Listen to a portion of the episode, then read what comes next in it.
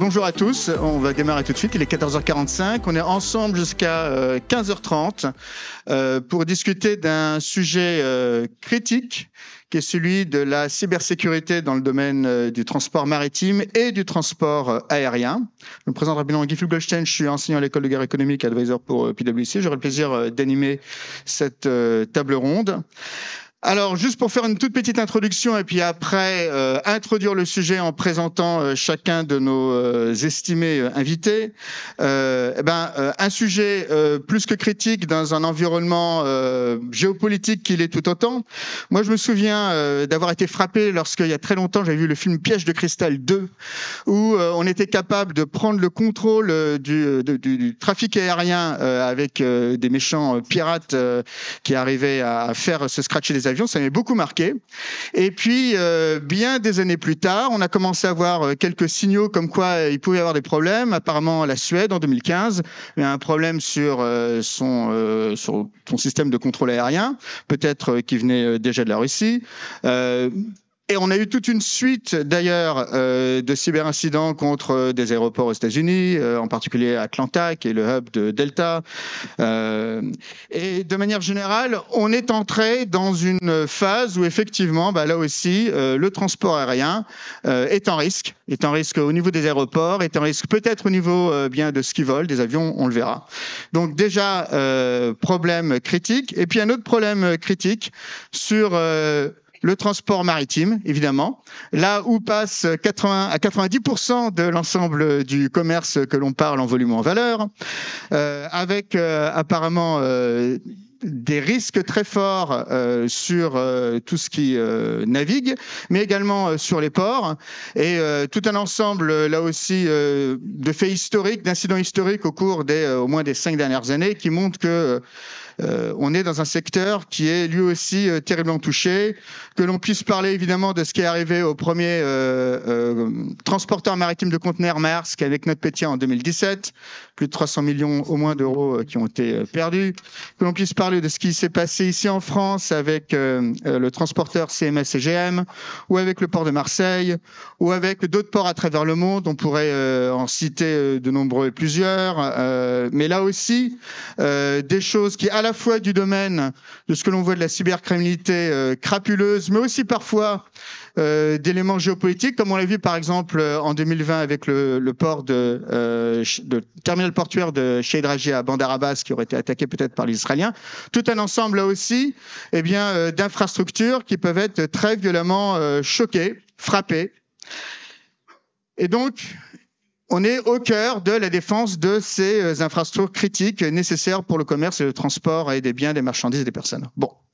Alors avec nous, pour euh, essayer d'en discuter, nous aurons, alors pas forcément dans l'ordre, mais euh, Anne Guyenne, qui est Chief Operating Officer de Elysium, une, une, grande société de cybersécurité industrielle, proposant une approche holistique de la sécurité des infrastructures critiques industrielles. Donc on est au cœur là effectivement des infrastructures critiques. On sera très intéressé d'avoir ce point de vue-là. Euh, Monsieur Arthur Bataille, qui est le PDG de nombreuses sociétés, Scylla, Prophecy, Silicom, Open Cyber, Harmony Technologies, euh, spécialisé dans le conseil en cybersécurité et également la formation. Euh, Monsieur Jean-Philippe Berillon, qui est euh, directeur de la sécurité euh, du groupe Géopost, qui est le deuxième euh, transporteur de livraison de colis en France, en, Europe, si je m'abuse, et qui fait désormais partie, et qui fait partie du groupe La Poste. Monsieur Geoffroy Célestin Urbain, qui est directeur du service sécurité économique à Bercy. Et enfin, Monsieur Xavier Rebourg, qui est directeur de France Cyber Maritime. Et donc, on, va démarrer tout de suite pour cette conversation qui aura lieu jusqu'à 15h30. Euh, et en posant euh, une question euh, de base, ok, donc la logistique mondiale effectivement repose sur les secteurs maritimes et aériens. Alors quand on parle de sécurisation de la chaîne logistique, eh bien que doit-on protéger exactement? Je voudrais d'abord poser cette question à Monsieur Nguyen bonjour à tous. Euh, je vais m'exprimer sur la partie numérique, cyber.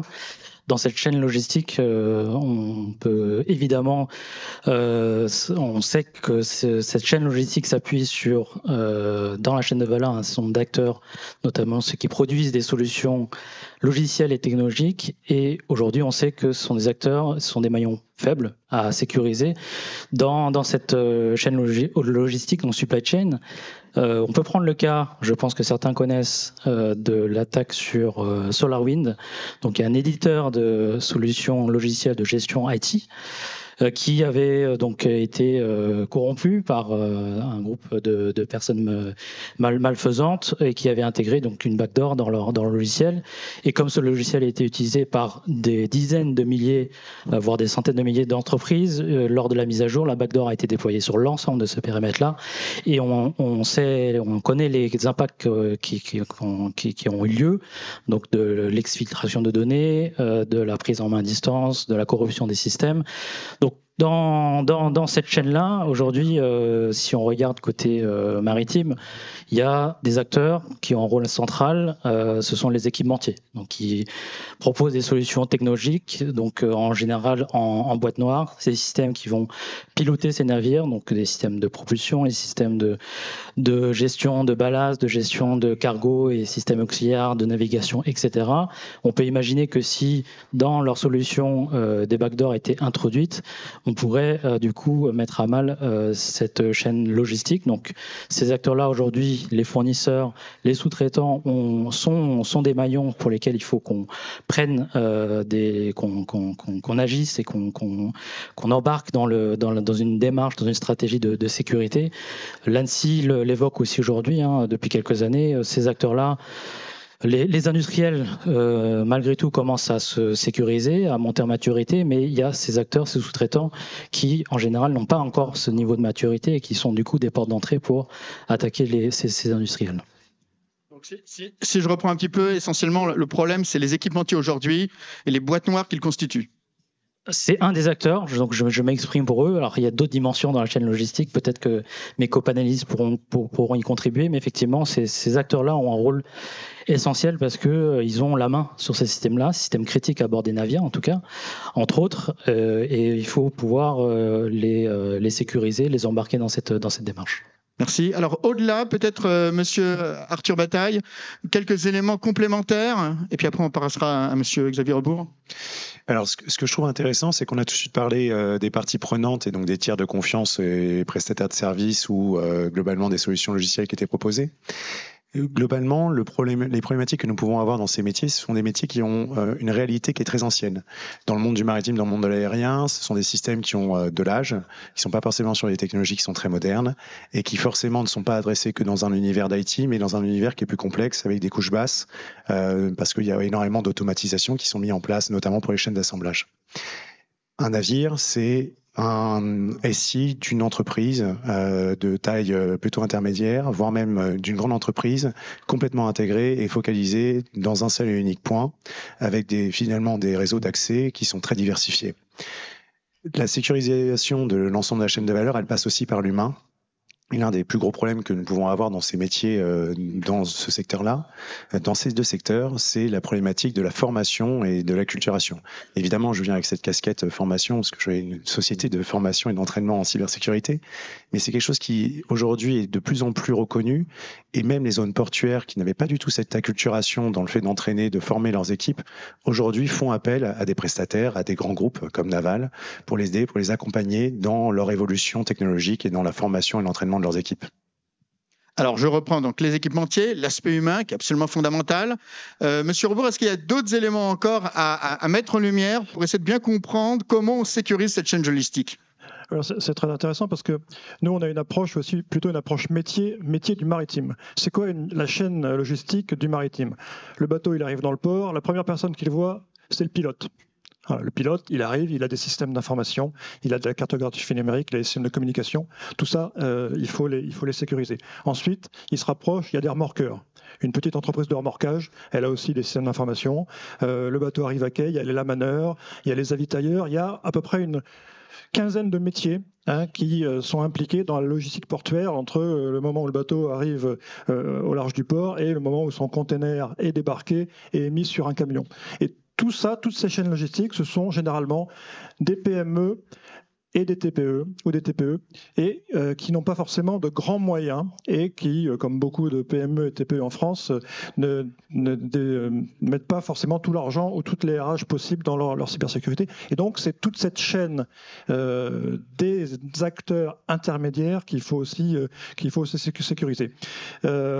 France Cyber Maritime, on opère un, un CERT sectoriel, le Maritime Computer Emergency Response Team, et on fait une veille en source ouverte de toutes les attaques qui euh, qui ont lieu dans le monde maritime, euh, dans le monde, euh, attaques publiques. et sur les 80 attaques à peu près qui ont été répertoriées en 2022 dans, dans le monde, hein, sur le monde maritime et, portuaire, à peu près un, tiers représentait la logistique maritime et portuaire. Ce qui montre que effectivement, ces petites entreprises sont des cibles, sont des portes d'entrée pour aller chercher plus loin, aller dans les, PCS, les portes community systems, dans les cargo community systems, dans les, TOS, les euh, Terminal Operating System, voilà, pour, aller, pour aller plus loin. Donc effectivement, les, malveillants ou, ou, les, euh, ou les acteurs étatiques passent par euh, malheureusement ce qu'on appelle le maillon faible je pense qu'on commence à avoir une vision de cette chaîne logistique. Hein. On a les équipementiers, on a l'aspect humain, on a les pilotes, les remorqueurs, euh, euh, l'ensemble des, PME qui appartiennent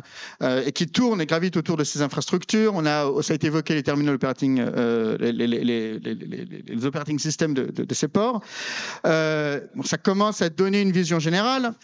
Alors, on note, comme on l'avait dit en introduction, qu'on euh, aurait euh, au moins 80% du commerce euh, en valeur qui repose sur le transport maritime. On va se focaliser un petit peu là-dessus. D'autres stats, alors elles valent ce qu'elles valent, euh, je crois qu'il y a un petit peu de contestation là-dessus, mais évoquent que 5 à 10 seulement des navires euh, seraient capables de se défendre contre cyberattaques. À titre personnel, je ne sais pas exactement d'où vient cette stat, mais bon, on, peut voir en tout cas peut-être qu'il y a une, une, faiblesse. Euh, si on voulait à nouveau reposer la question euh, de la raison pour laquelle euh, on a le tableau qu'on a commencé à être brossé, qui est on doit le dire, d'ailleurs, ressemble un petit peu au tableau de ce qu'on voit dans la cybersécurité industrielle, d'une certaine façon. Euh, Est-ce que là aussi, on voit un problème qui serait lié, euh, je ne sais pas, à un manque de prise de conscience? Est-ce qu'il y a des problèmes particuliers qui se posent là-dessus? Euh, Et de manière générale, est-ce que dans cette chaîne logistique, il y a des problèmes particuliers, peut-être au secteur de la chaîne logistique? Peut-être pour alterner un petit peu, euh, Monsieur Jean-Philippe Berillon, euh, si vous avez une, une, une vue sur euh, les raisons plus profondes qui font qu'effectivement, euh, dans cette chaîne logistique que l'on vient de brosser, il y a ces problèmes de cyber qui continuent à être extrêmement importants Merci, bonjour à tous.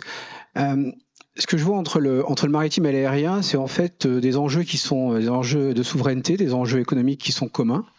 D'une part, au-delà du commerce et du transport euh, qu'on connaît actuellement, dans le futur, ça sera la, conquête et la maîtrise des grands fonds et l'exploitation des grands fonds. Pour la partie maritime, sur la partie, aérienne, ce sera le higher space, euh, le contrôle là aussi euh, euh, de ce haut espace, et donc des enjeux de souveraineté qui sont extrêmement importants et dans le développement du secteur aérien et du secteur maritime.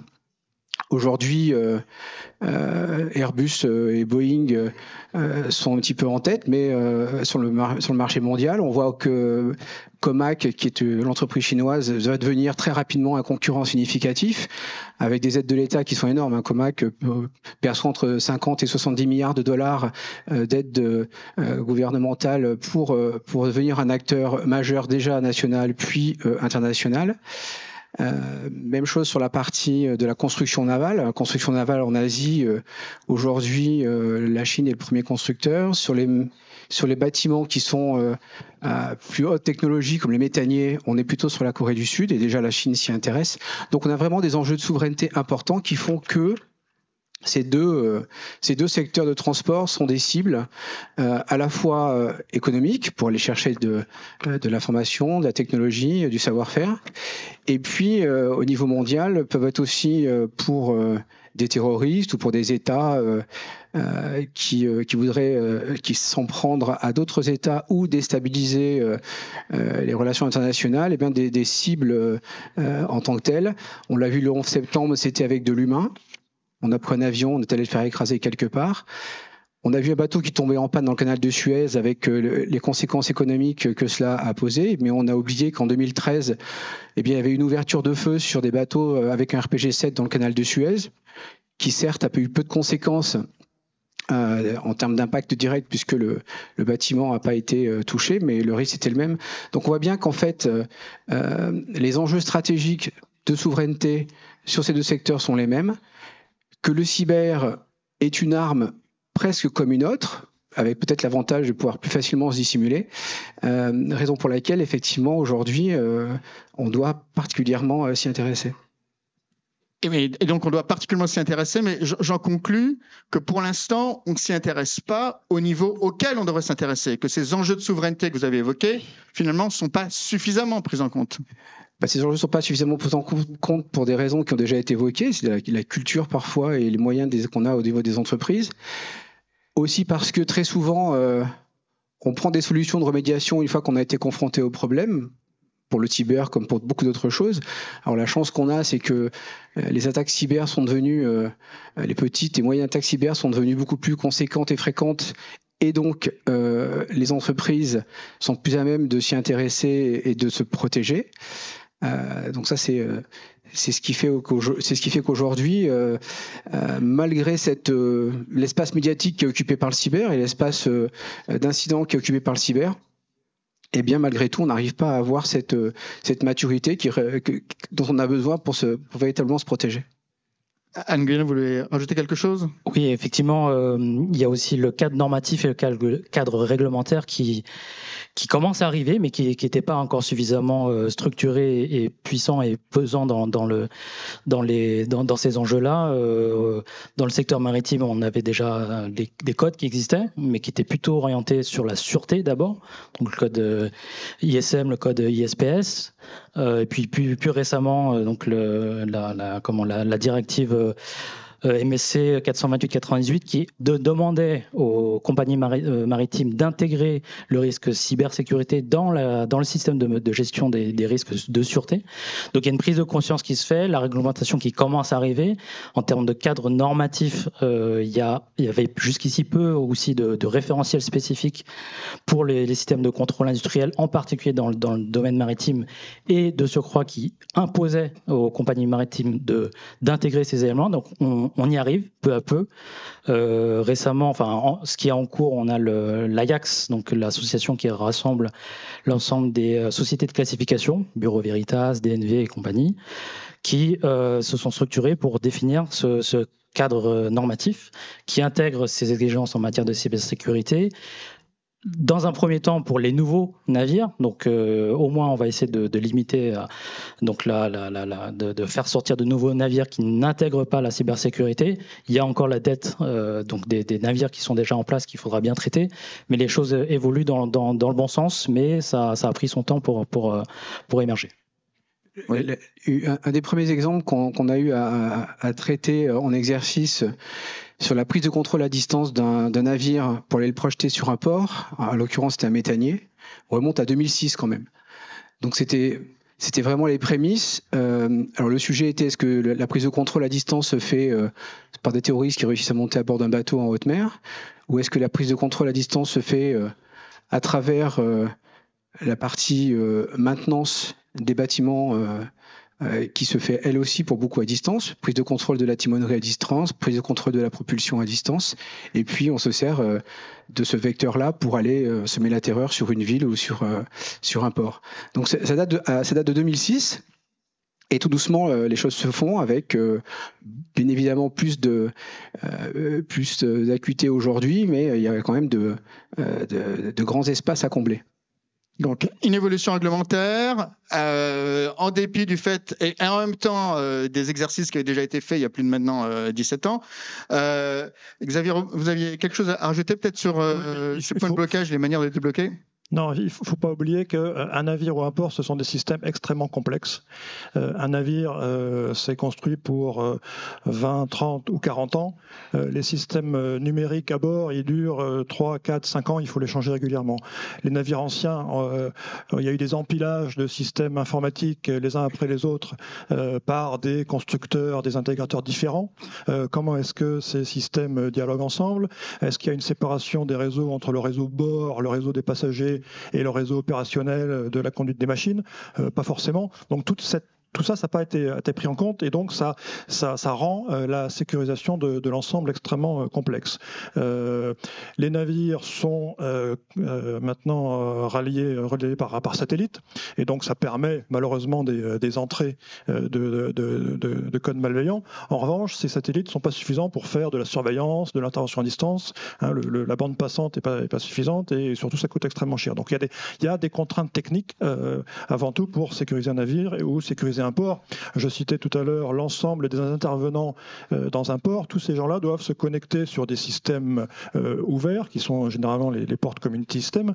Voilà, sécuriser un port community system, ben, euh, c'est effectivement très très très complexe. Je, me félicite de, du fait que France PCS, qui est le GIE qui regroupe les deux grands opérateurs de port community system français, ait rejoint France Cyber Maritime tout récemment, justement pour travailler sur le renforcement de la, sécurisation de, ces systèmes. Donc c'est avant tout complexe. Et puis euh, la prise en compte, elle arrive euh, progressivement. Il y a eu des attaques qui ont montré qu'il fallait faire quelque chose. La France a pris euh, ça en main en décidant en 2018 de créer des structures de coordination de, la cybersécurité maritime. C'est ce qui a conduit à la création de, l'association France Cyber Maritime. Et aujourd'hui, on a à peu près 70 adhérents, dont la moitié sont des acteurs du, maritime et du portuaire, dont des grands groupes comme CMAC CGM hein, euh, ou Brittany Ferries, mais aussi des plus petites compagnies maritimes qui, elles, n'ont pas forcément les mêmes moyens et viennent chercher euh, au sein de l'association de la mutualisation hein, pour que à, plusieurs, on, puisse être plus fort. Bon, alors donc on a, on a, on a, on a fini par brosser un, tableau où on a évoqué euh, la question d'une réglementation qui finit par arriver, euh, de la complexité des systèmes, euh, de ces éléments communautaires qui sont extrêmement importants, qui se mettent également en place dans le maritime. Euh, souvent, un des, un, des, problèmes clés pour que les choses finalement s'orchestrent bien et qu'on aille vite, c'est qu'il y ait une prise de conscience claire de quels sont les problèmes que ces incidents de sécurité pourraient poser. Alors, je voudrais poser la question en fait à Geoffrey sur l'impact économique peut-être générale, mais aussi peut-être sur la vie euh, des entreprises, la vie des particuliers, que pourrait avoir ce type de cyberattaque dans le maritime et dans l'aérien. Est-ce que ça peut être effectivement grave ou pas? Oui. ça peut être grave. Dans, les faits, ça, peut être grave et c'est avéré. Euh, nous, de manière générale, on retrace l'ensemble des menaces, pas que le cyber d'ailleurs, hein, l'ensemble des menaces étrangères sur les actifs stratégiques de l'économie française.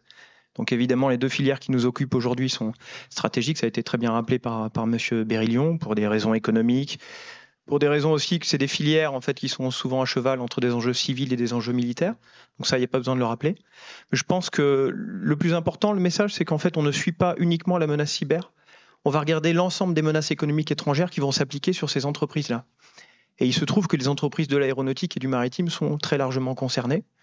Euh, je vais vous donner juste quelques chiffres pour vous resituer. Nous, on traite 700 alertes de sécurité économique étrangère par an, 700 au total, sur l'ensemble des filières stratégiques qu'on suit.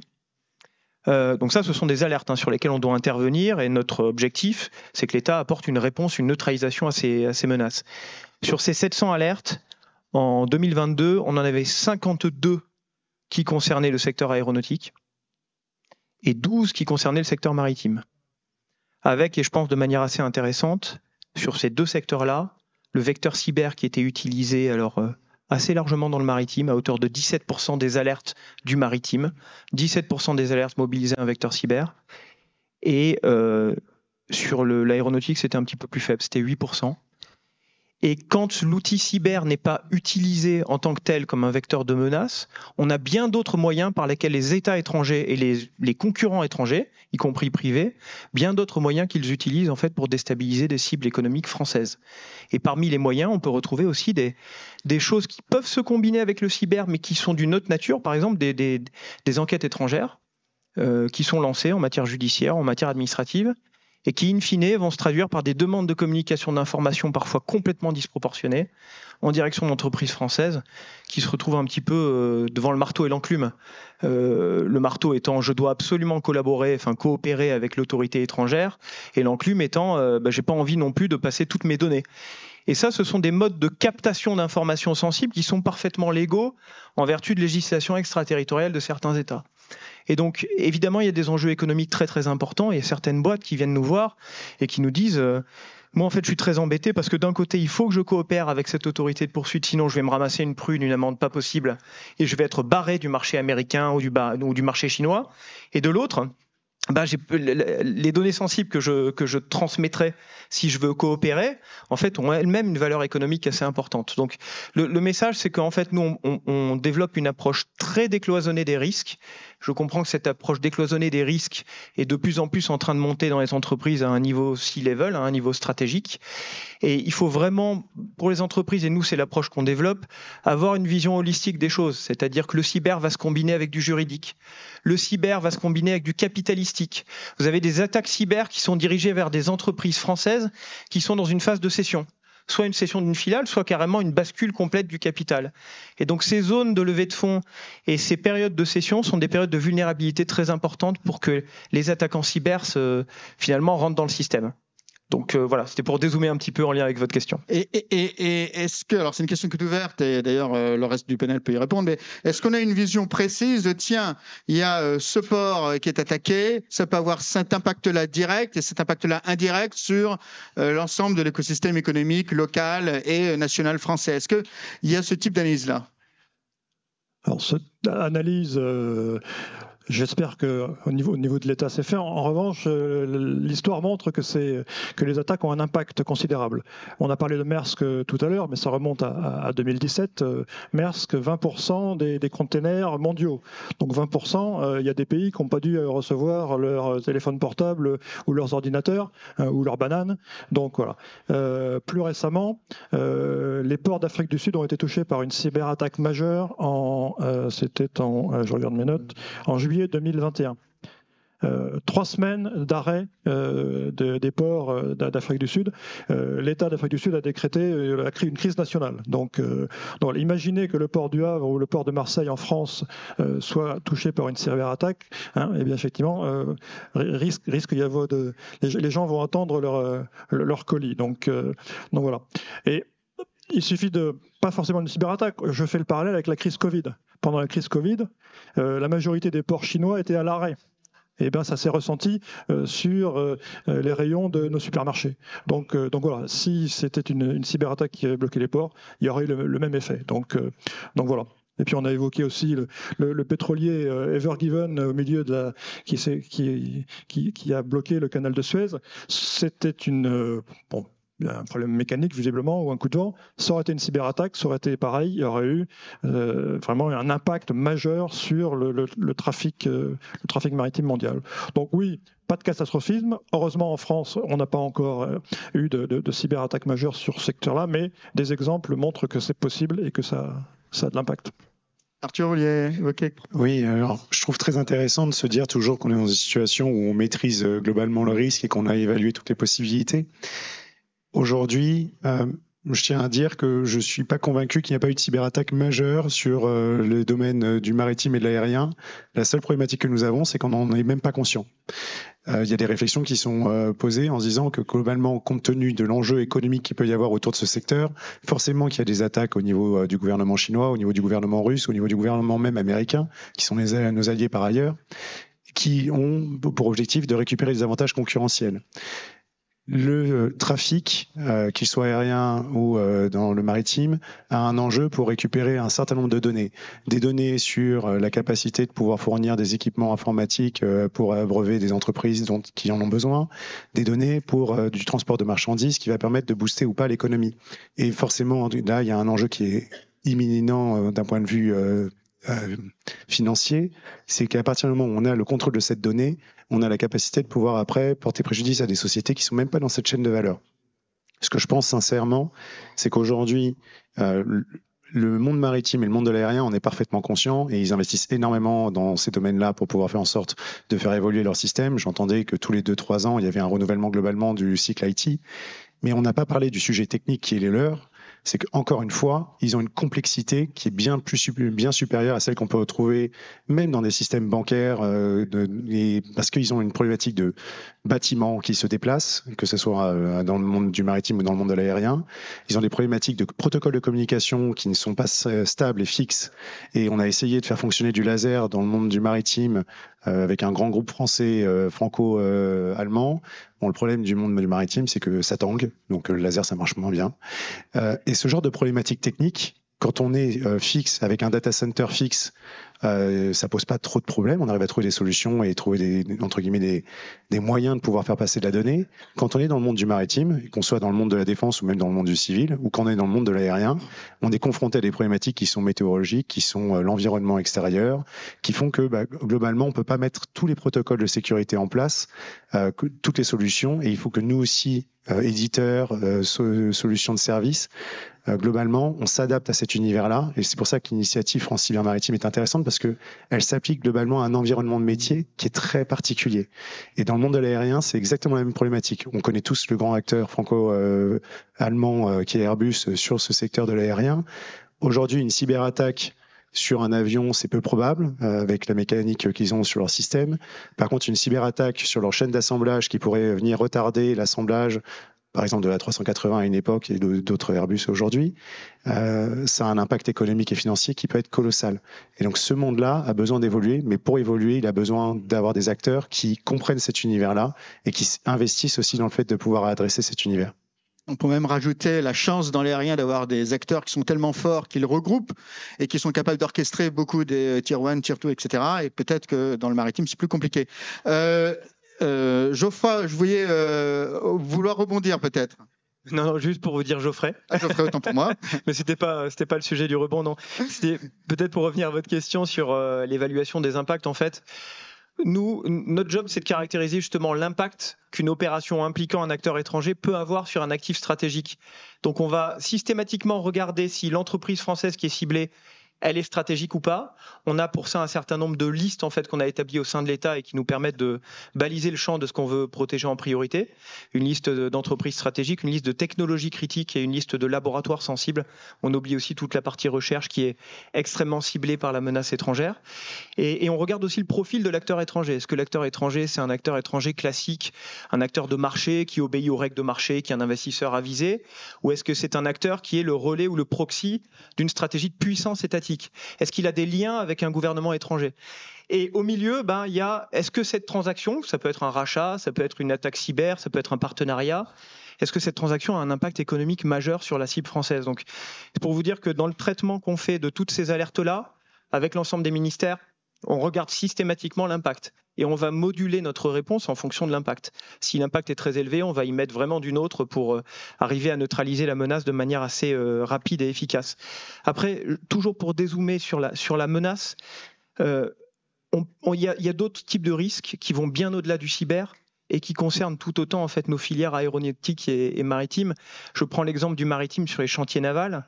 Le paquet de financement qui a été décidé par les États-Unis à travers l'Inflation Reduction Act, qui a beaucoup fait parler euh, de subventions pour la production d'équipements d'énergie renouvelable, de batteries, euh, de euh, de solaire photovoltaïque aux États-Unis, pose aussi des questions typiquement sur les chantiers navals.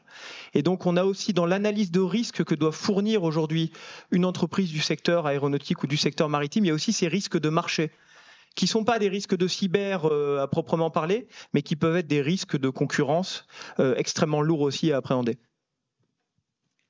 Je ne sais pas s'il y avait d'autres points sur, euh, oui, sur ces impacts.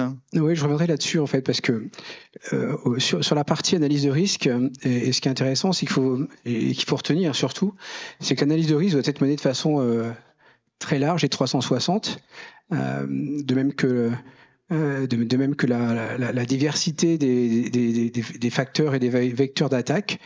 Euh, on peut être attaqué parce que dans le cadre de la recherche, on a besoin d'informations dans le secteur aérien, euh, ADP, Airbus, et puis Airlink qui travaille sur la partie, de la, pardon, travaille sur l'avion, l'avion du futur en 2030 avec de l'hydrogène. Donc ça, forcément, c'est des sujets qui sont des sujets éminemment stratégiques. On parlait du contrôle du, du, haut espace et de l'exploitation des fonds marins, c'est la même chose. Comment allons-nous, comment est-ce qu'on se projette aujourd'hui pour être présent sur ce continent-là, à l'heure où on est en train d'être évincé euh, du, continent africain. Et je pense que ce qui se passe d'un point de vue euh, sécurité physique doit être euh, mis aussi en miroir de ce qui peut se passer autrement. Et donc, toute cette approche doit être euh, systématiquement pour les entreprises, en liaison avec l'État, parce que l'État aussi apporte un éclairage euh, euh, plus, que, nécessaire. Il faut avoir une, approche 360 degrés de, ces problématiques et de, risques et de menaces. et si je donne, pour donner un exemple, quand après le 11 septembre, le code ISPS a, été, a été créé, donc pour assurer la protection des ports et des bateaux, et ben la problématique a été appliquée de façon menace terroriste physique.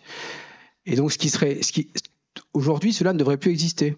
On ne répond pas à une menace physique, on répond à une menace qui peut être soit par des vecteurs physiques, soit par des vecteurs cyber, soit euh, par autre chose. Euh, donc, euh, voilà un petit peu comment anticiper l'avenir de façon un peu plus sereine.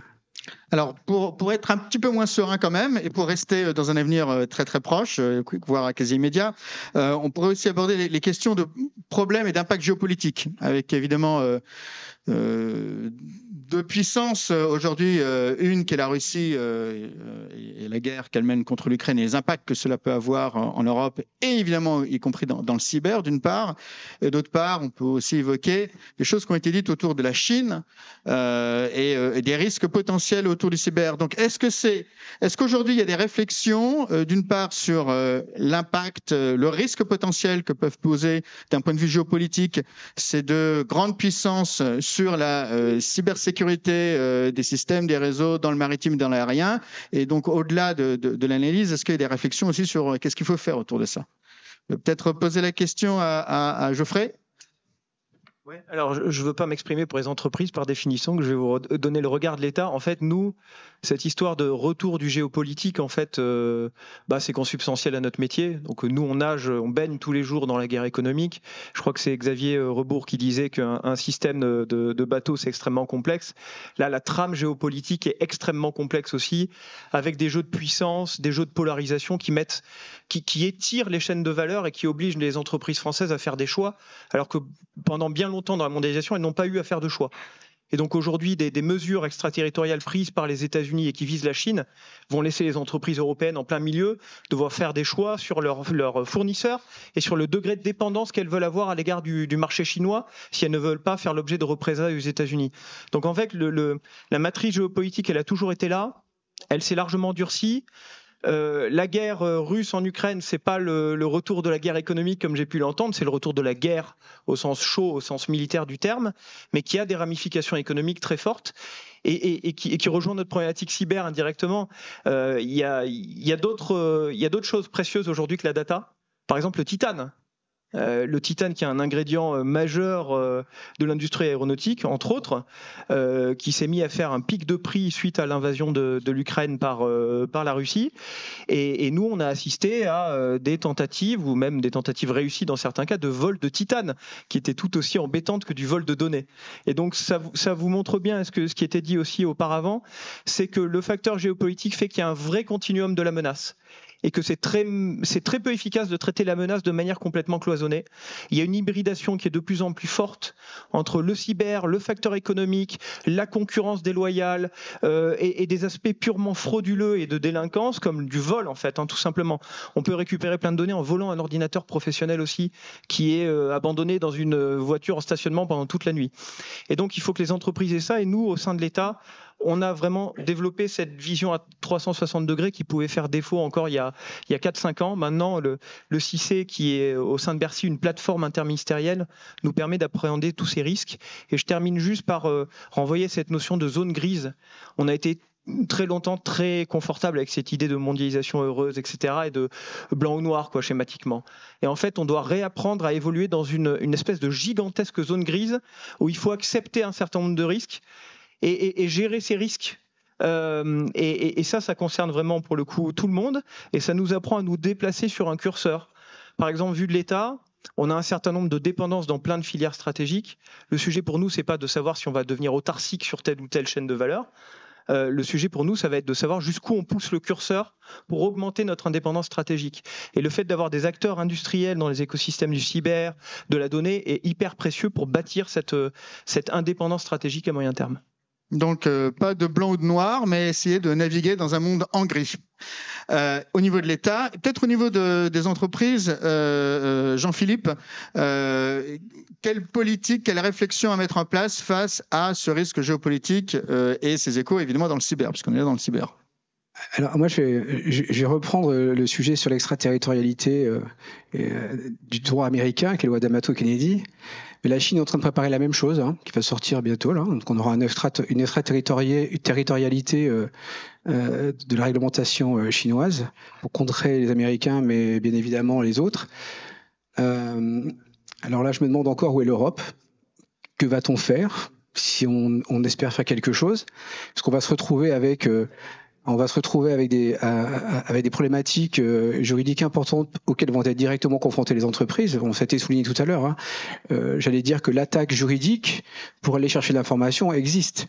Euh, J'ai un exemple en tête il y a quelques années euh, d'une société qui a été poursuivie pour une infraction au respect de l'environnement dans un pays. Ça a permis de saisir l'ensemble des documents qui étaient dans, le, bureau de, dans le bureau de représentation. Et donc, ils sont, ils repartis avec absolument tout ce qu'il y avait dans ce bureau-là. Donc euh, le sujet euh, juridique est important et donc doit être pesé aussi. Euh, sur l'analyse de risque dans la période pré-acquisition, eh bien, je pense que l'ensemble de ces des sujets qu'on vient d'évoquer aujourd'hui doit être intégré. Il faut, réaliser qu'on n'est pas dans un monde de bisounours, que le mot allié peut se conjuguer de bien des façons et qu'à partir de là, les alliés du moment peuvent être des ennemis, des ennemis ailleurs. Euh, et, que euh, voilà toute euh, la, si la partie risque en 360 doit être une constante sur sur l'identification, sur la partie anticipation pour l'entreprise où je vais travailler, dans quel contexte, quel va être le régime juridique quels sont mes, mes, mes, mes différents, les différents acteurs que je vais avoir autour de moi et dans quelle mesure sont-ils des concurrents, doit être pris en compte de façon, de façon très très précise. L'idée, c'est peut-être de créer une espèce de safe harbor qui, qui viendrait euh, accompagner le développement de l'entreprise avec euh, une dimension euh, à la fois digitale, physique, juridique, économique, de façon à ce que les investissements soient les, les plus sécurisés possibles. Très bien. Alors, on, va, on, arrive bientôt. On a encore deux questions. Une question, euh, et puis si on a un tout petit peu de temps, peut-être euh, laisser une ou deux questions euh, au public. une question sur la, prise en compte de ce risque cyber suffisamment tôt au stade de la conception des infrastructures dans l'aérien, dans le maritime. Est-ce qu'on le fait? Est-ce qu'on le fait bien? J'aimerais poser cette question à Anne et après à Arthur, peut-être. Je l'ai un peu évoqué tout à l'heure, effectivement, euh, aujourd'hui, dans la sécurité, faire du security by design, c'est un peu le, totem qu'on cherche à faire. Dans le secteur maritime, on le faisait pas suffisamment, de toute évidence. Euh, tout à l'heure, j'évoquais une, euh, un nouveau référentiel donc qui, est rédigé donc par euh, l'association des sociétés de classification qui donne le tampon pour qu'un navire puisse aller en mer, donc le fit tout seul. Il faut vérifier qu'il réponde à tous les critères d'un point de vue sûreté, maintenant d'un point de vue cybersécurité. Donc cette nouvelle, ce nouveau référentiel va, va rentrer en, jeu à partir du 1er janvier 2024. Donc pour les nouveaux, navires, pour les plateformes aussi offshore, devront se conformer et donc faire en sorte de euh, construire ces, euh, bâtiments en respectant ces, référentiels. Donc c'est quelque chose qui commence, à arriver, mais on, voit bien l'intérêt. Tout à l'heure, Xavier disait, euh, ce sont des systèmes qui sont complexes, qui ont des cycles de vie très longs. Donc si on part avec des bâtiments qui sont qui n'embarquent pas à la cybersécurité, on va continuer de cumuler de la dette euh, technique et donc avoir des navires qui restent pas suffisamment sécurisés. Donc on a grandement intérêt aujourd'hui à faire en sorte que dès la conception, on intègre la, sécurité dans, dans, les bâtiments. Et Arthur, aussi sur les questions de by design, y compris peut-être dans les questions de formation aussi, euh, l'importance de l'aspect humain?